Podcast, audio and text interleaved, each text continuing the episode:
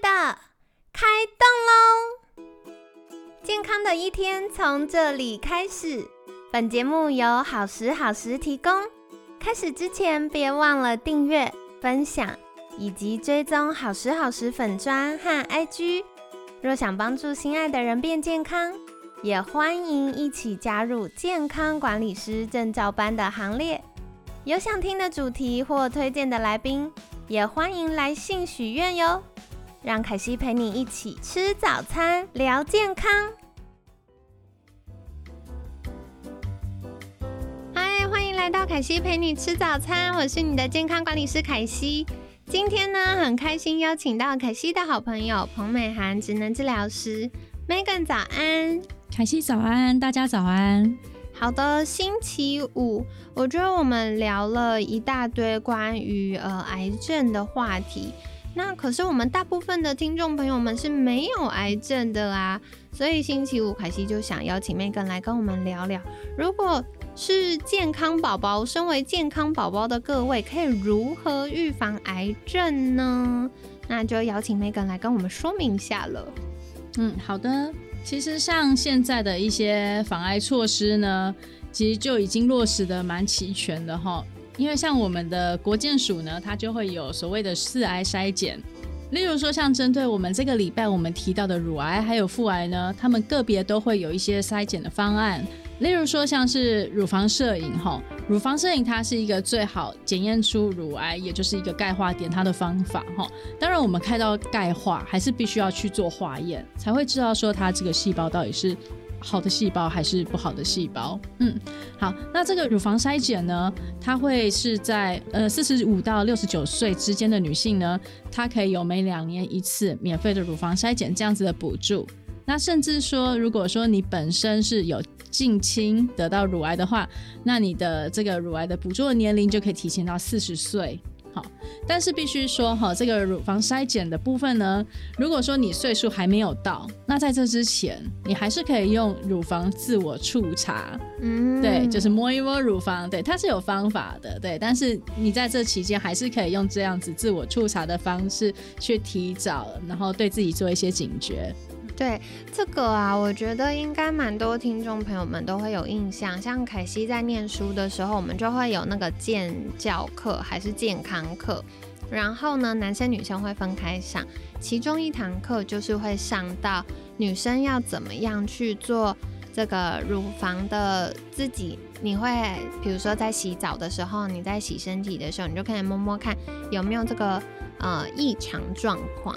那我记得老师那时候都会有个模型，然后老师就会背在胸前，然后教大家一起这样子上课的时候做出诊。但诚实的说，这么多年过去，我完完全全不记得，很难摸，对不对？对，而且你每天在洗澡的时候摸自己，你真的摸不太出来，它现在到底是对还是不对。然后另外，我觉得可能跟我工作有关，身为监管师，我有的时候就会遇到可爱的粉丝或听众们会来私讯我。然后就说凯西，凯西，我跟你说，我摸到我的胸部啊，它有个很胀很硬的地方，我按下去还会有点痛诶。然后后来有经验，我直觉就会问说，嗯，你现在生理周期第几天？他可能就会跟我说，哦，第二十六天或二十七天。然后我就说，嗯，我觉得你可以观察看看，但通常这时候比较有可能是黄体酮跟雌激素这个荷尔蒙变化。造成的，它不是真的是癌症啦，所以有的时候大家也不用过度紧张。对，那这个就要来请教 Megan 了，赶快教育一下大家正确的观念。好，其实像这个乳房自我触查哈，它比较适合的会是在月经过后。哦，大约五到十天去做自我检测。对，有一些人他可能会说是月经过后的七天，然后有些资料他会是讲的比较早，大概是五天。但是大致上就是月经过后的五到十天啦。吼，这个时间来做自我检测，比较能够去避免一些就是金钱症候群的影响。嗯，对。那至于说如果你是停经后的妇女，那你可就可以锁定在每个月的固定同一天去做检测。哦，了解了解，所以大家也不用过度紧张。然后刚 Megan 给我们一个很明确的小提醒哦，就是月经过后，大概呃五到十天这个范围，其实也就是我们常常会说利用生理周期瘦身 最棒成效的那一周，那就可以。在一个灯光美、气氛佳的黄道吉日，在洗澡的时候，可以来看看自己的健康状况了。对啊，那至于说像四癌筛检的部分，刚刚我们还有提到妇科的，就是子宫颈抹片检查。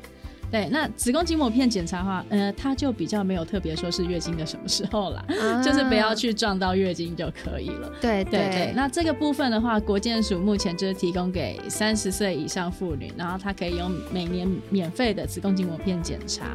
哦，那如果说你没有去做子宫颈膜片检查呢，其他时间如果你觉得有异常，你还是可以到妇产科去搭配阴道超音波去做一个规律的检查。哦，是是，对。对，大概是像这样子，就是国健署提供给妇女的一些防癌的保障。嗯，对，这个啊，凯西也可以说明一下，因为嗯，很多人就会很担心说，那嗯，我还没有性行为或还没有结婚，那要做超做阴道超音波会不会就好像没有那种处女的感觉？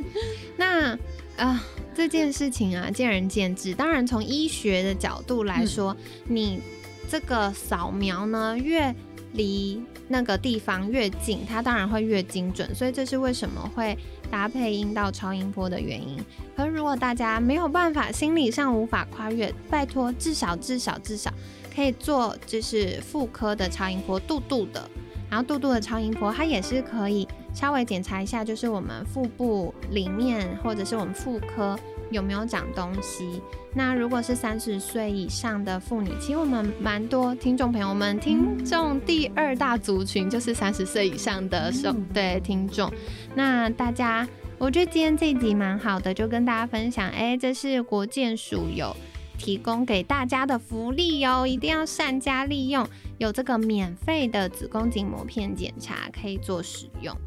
嗯，没错。那如果说呢有需要检查的话，你可以就近到你们当地的可能卫生所，然后或者是说呢在你附近周遭的医院，然后医院它可能会有一些呃癌症筛检的柜台。好，你可以去做咨询这样子，或者是最直接的，就是如果你想要去了解子宫颈抹片的检查，你可能就是询问妇产科啦。那至于乳房摄影的部分，就可以去询问乳房外科这样子。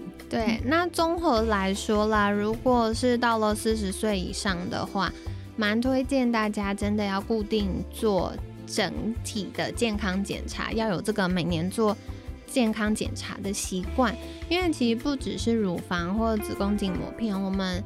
嗯，华人的饮食习惯或台湾的饮食习惯，蛮多会有其他的这个癌症风险。那因为我们的听众朋友们，可能我知道有一些是在对岸呐，然后在香港、在马来西亚，或者是在呃韩国、日本的听众朋友们。那当然在北美的听众也有。其实不同地区它流行的癌症或者是这种慢性病是不太一样的。那跟人种、跟环境。跟饮食文化都有关系，好，所以大家可以再多留意一下自己所在区域的这些呃福利也好，或医疗资源也好，这样子。尤其是像乳房摄影后，就是。为什么我们会定在四十五岁到六十九岁？对呀，对呀，想知道。其实这确实是乳癌的好发年龄，但是我想说的是另外一件事情，是，就是其实像西方人，他们乳癌的好发年龄呢，其实比我们还要再多十岁。哇，对，差不多是差不多就是四十五加六十九，然后再加十年。对，所以其实大家就会常常会听到说。啊，怎么那么年轻就得癌症？好像会听到说，呃，得癌症的这个年龄层慢慢下降了。对，但是说实在话哈，其实我们华人的乳癌的好发的年纪，其实已经是比西方人还要再更年轻了。对对对，所以这个也是呃，听众朋友们要多加留意的地方哟。对，那接下来想请教 Meg，哇，医生说我有可能有癌症。那或者是我做健康检查，发现诶有可能有癌症哦。那我健康检查的机构的医生或者是卫教师提醒我要再做进一步的确认。那我们应该要怎么样就医呢？嗯，好的。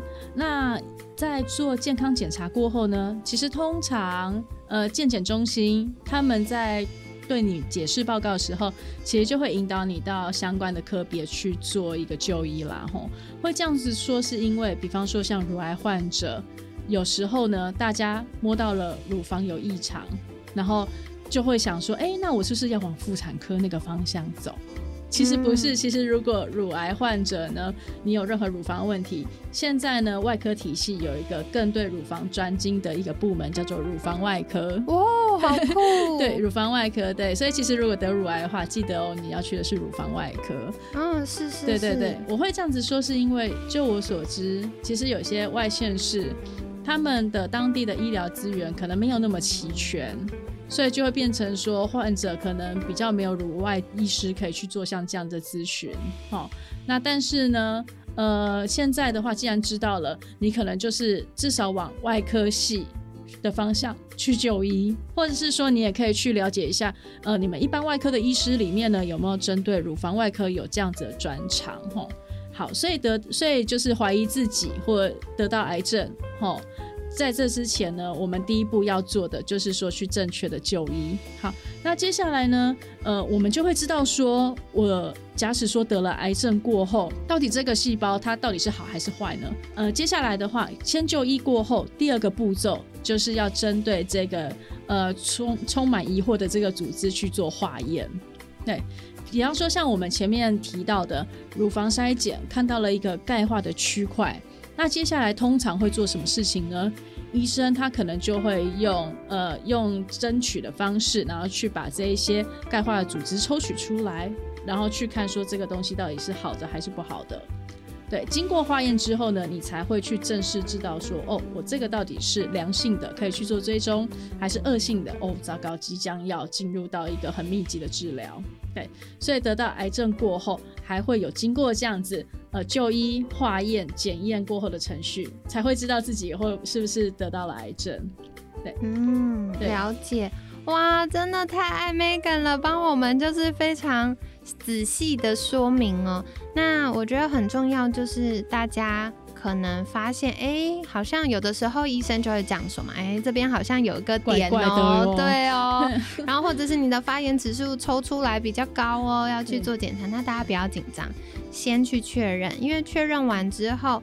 哎，没事就没事。那如果有，刚好趁他小小的时候，赶快把他赶走，说再见，这样子。好，所以嗯，大家不要害怕拖延，赶快去做化验。因为我常常会遇到可能要做穿刺或切片的客户，大家就会纠结很久，很不想面对，很怕这个面对结果是坏消息怎么办？但是目前我的经验，大部分都是好消息，都是良性的。好，所以大家不要担心，然后赶快去看医生。那如果需要第二医疗意见的话，也可以找就是其他的医师或者是医疗团队，然后做确认。那这个呢，很可爱。啊，平心而论哈，如果凯西自己在遇到这种事情的时候，我可能也很难第一时间就接受这个晴天霹雳。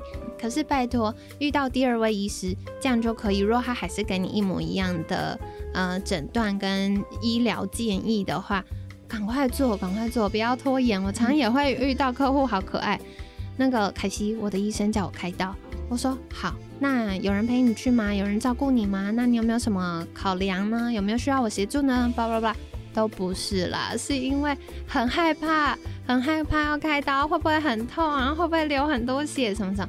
哎，亲爱的，我告诉你们，现在的医疗技术都非常非常非常厉害了，已经不是以前那样子，就是直接拿手术刀然后开一个很大的刀，不用担心，不用担心，医生会尽可能的让你的恢复是最好的状况。好，所以给大家一个信心，加油加油哦！对，尤其是像癌症这件事情呢，其实现在台湾的医疗是真的是蛮精准的，对他们会去尽量用比较呃科用借用科技的方式哈，因为像过往的治疗技术比较没有像现在这么好，所以必须得开大刀哈，才能够去把整个癌症去做一个控制。但是现在，呃，我们的癌症的治疗技术呢，比方说像开刀来说好了，现在不一定需要去做到传统刀哦。如果说像你的肿瘤的尺寸它相对的比较小，哦，也许也许用一些特殊的手术方式，它就可以去做好治疗了，而且它的伤口相对的比较小，哦，比较不会身上留一道疤痕在身上这样子。哦，对，了对，解。然后但是像刚刚提到说，哎，有没有需要第二医嘱这件事情？对哦，对。其实，在这件事情，第二医嘱对于癌症患者来说是很普遍 会去面对到的一个抉择。对对对，因为首先可能第一件事情就是，还有他可能在第一个医生那边哦，大概了解了说后续需要做什么样子的治疗内容。那但是呢，有些家属或者是身边的朋友就会就会问说，哎，你要不要去问问看其他医师的意见？哦，讲到这个，我还有遇过哈，是病人本人下定决心，及早发现，及早面对对对对。结果旁边的人就说拉住他，你确定吗？你确定吗？好，所以这个也是啊，很纠结啦。因为毕竟癌症是一个蛮重大的事情啦，对吼在很对对即便说现在癌症已经慢性化了，但是当我们听到自己得了癌症，那真的还是是会觉得噔了，对内心真的会受到冲击。所以有时候在考虑第二医嘱呢，还有一个状况，就是有些人他可能会去想说啊，听说某某医院那个医生是名医，对，然后可是他离我们家比较远，嗯。那我要不要过去看？啊会有像这样的纠结。对也是也是，那我自己接触过的患者的经验哈，就是说，呃，整体上我会建议说，OK，我建议第二医嘱，如果说你听到了会比较安心，那我觉得很 OK。但是你必须要去有一个预期，就是说呢，你去找第二个医生。你不要用那一种哦，说不定第二个医生会认为我是良性，对，或者是说啊，第一个医生说我第三期，第二个医生说不定会会觉得我很轻微，搞不好不是第三期这样子。对对对。对呃，第二医嘱并不是要让你将整个就医结果去做翻盘，而对对，而是说你的第二医嘱的寻求主要是在于说，除了让第让自己安心之外，还有就是说呢，你去跟不同的医疗团队然后交流看看，也许呢你会找到一个哎他们的医师团队，然后他们的病房环境等等，或是交通条件对自己来说更适合，更能够帮助自己很安心的去完成这个癌症疗程。那我觉得像这样子的心态之下去找寻第二第二个意见，我就会觉得蛮好、蛮合理、蛮踏实的。嗯嗯，对，那确实就像艾希所说的哈，就是如果说你真的发现到一个需要去处理的病况，嘿，那当然就是呃把握先机，当然就是也不用很紧张说啊我是不是什么事情都不要考虑，很很草率的就一头栽进去，其实也不用，呃，因为像从确诊癌症到真正进入到治疗。其实，在陆陆续续的前导的检查，也有可能会拖到一个月，或者是在更久等等。哦对耶，对对对，所以其实在这前面呢，你都还是有空间可以让自己去做功课的。嗯，对嗯嗯对对对，所以就是主要主要就是提醒大家说，如果说真的是发现到了异常，然后也真的化验确认自己是癌友哦，有这个癌友身份。那还是鼓励大家可以很正面的去面对这件事情，有条理的去处理它。然后更重要的是，呃，你要去维护自己后续治疗的舒适哦，不论是身体的舒适、心理的舒适，或是一些照顾资源上的一些衔接等等。对，也许不一定真的要千里迢迢去找名医，然后，但是如果说你在照顾人力上、时间条件上或经济层面上，哎，都可以支持你去做这件事情的话，那我觉得你那个时候再去考虑，其实也不会太晚。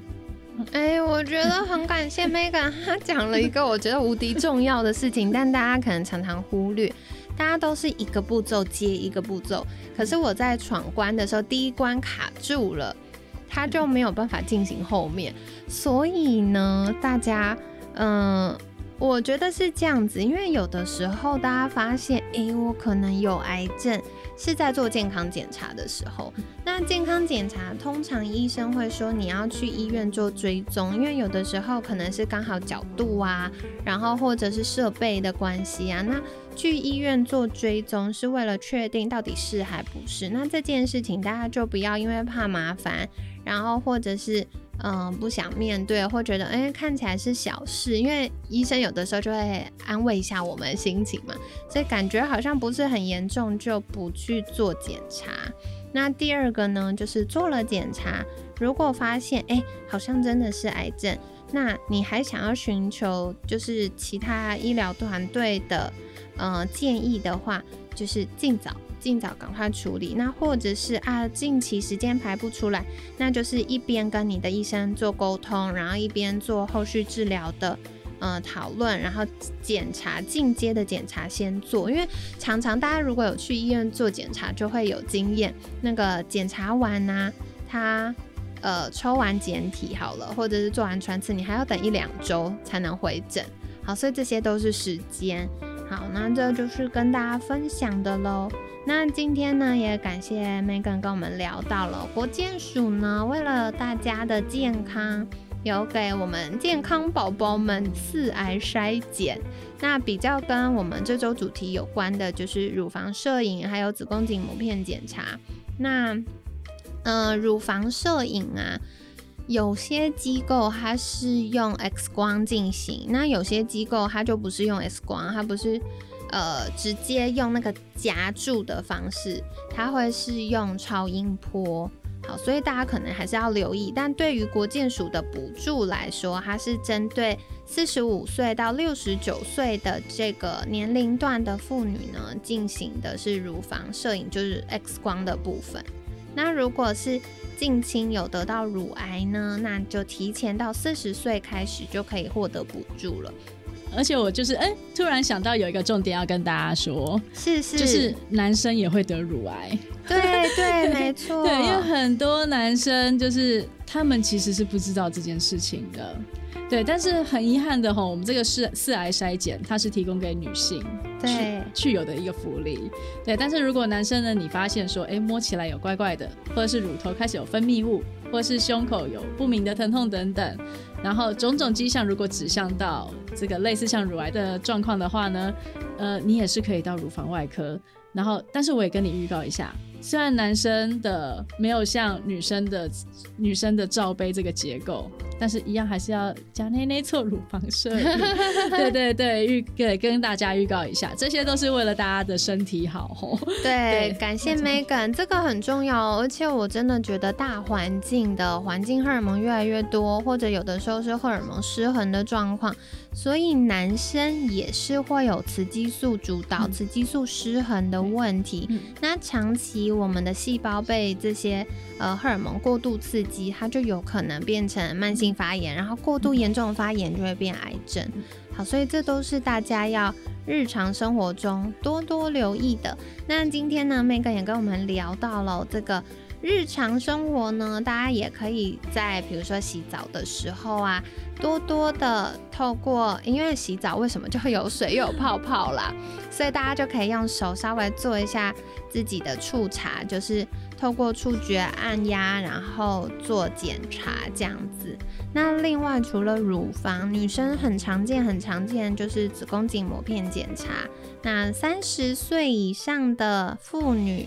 就有免费的子宫颈膜片检查喽，所以我们很多的听众朋友们已经在这个年纪以上，哦天哪，包含凯西自己都有 有这个福利，就赶快去运用了。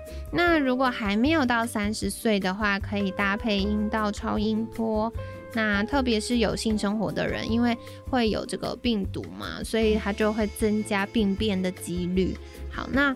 这边题外话，小魏教一下，如果呃日常呢，请一定要保持安全的性行为。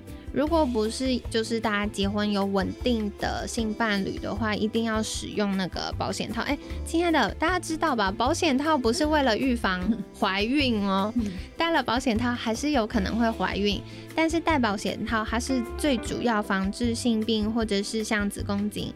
的这种癌症啊相关的防护措施，好，所以安全性行为是很重要。为什么要特别喂教呢？因为今天凯西搭捷运的时候看到捷运广告在讲这件事，所以赶快来跟大家分享一下。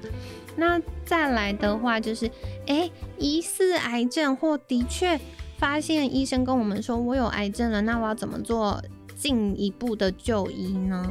那今天 Megan 跟我们讲到一个很重要很重要的事情，乳癌不是直接看妇产科哦。凯西以前也会觉得，哎，是不是女生的状况都直接去看妇产科呢？那现在我们很棒，就是医疗体系有做更进阶的专业分工了，所以乳癌呢可以挂那个医院的乳房外科的门诊。那这样子呢，医生就会做进一步的评估跟确认。那妇科癌症方面，或者是有的时候不是癌症，只是嗯妇科有长东西，那还是一样的，去妇产科是没有问题的哦。那如果是得到癌症之后怎么看医生？第一个最重要的就是配合做相关检查，不管是要穿刺啊，还是切片的化验啊，还是要抽血看发炎指数啊，等等等。好。这些都要配合医生做检查，先去确认到底状况有多严重，然后去确认说，哎，这个呃肿瘤是良性的还是恶性的。然后如果想再评估，要找有名但是遥远的医生，还是在家里附近做治疗呢？快快快！它它很多事情是可以同步进行的啦。嗯，所以不要太担心、太犹豫。不过这边也是跟大家分享，我们前几天有聊过的事情，就是七线医院都有各管师，或者是会有社工，会有。呃，心理师、智商心理师，所以大家如果有很多的情绪纠结或担心，哇，我是家里的经济支柱，或者是诶，我的收入也很重要，那担心做治疗就要放下工作，那家里经济怎么办？其实是会有很多的补助或很多的资源，或者是情绪上需要有人协助的话，那都可以去找到这方面的相关资源哦。然后再来的话是。如果诊断了，还可能还是不知道第几期啦，所以大家还是要开刀之后才会更确认。好，所以感谢 Megan 跟我们提醒了这么多很重要的事情。那如果大家有更进一步的需求，也不用客气，欢迎在私讯好时好时的粉砖。那凯西会在协助大家做转介的，对，要转介，因为凯西不会癌症，但是呢，嗯，需要心理师啊，癌症的。相关咨商的心理师，然后或者是诶需要有一些相关的照护，也都不要客气哦，健健康康是很重要的。那在节目尾声，一样想邀请 Megan 再次跟我们介绍，诶，如果我或我的家人需要这个癌症治疗后有些适应症，需要职能治疗师来协助我们，可以到哪里找到 Megan 呢？好的，如果各位朋友想要知道更多关于癌症复健还有淋巴水肿复健的资讯，欢迎搜寻治疗师梅根，你就会看到同名的 FB 粉砖或者是部落格。那我们也有官方的赖账号，可以跟我做一对一的交流。那今年我和一些志同道合的伙伴成立了台湾癌症复健预防协会，我们就是跨界团队，帮助癌友更快速重返生活，邀请你一起了解哦。好的，那一样，凯西会把相关链接放在我们节目资讯栏，欢迎大家订阅跟追踪，获得更多的呃卫教资讯或者是更多的协助喽。那未来我们也会有一些相关课程，可以再留意一下好时好时的粉砖。好，那今天呢，感谢彭美涵职能治疗师的分享，每天十分钟，健康好轻松，凯西陪你吃早餐，我们下次见，拜拜，拜拜。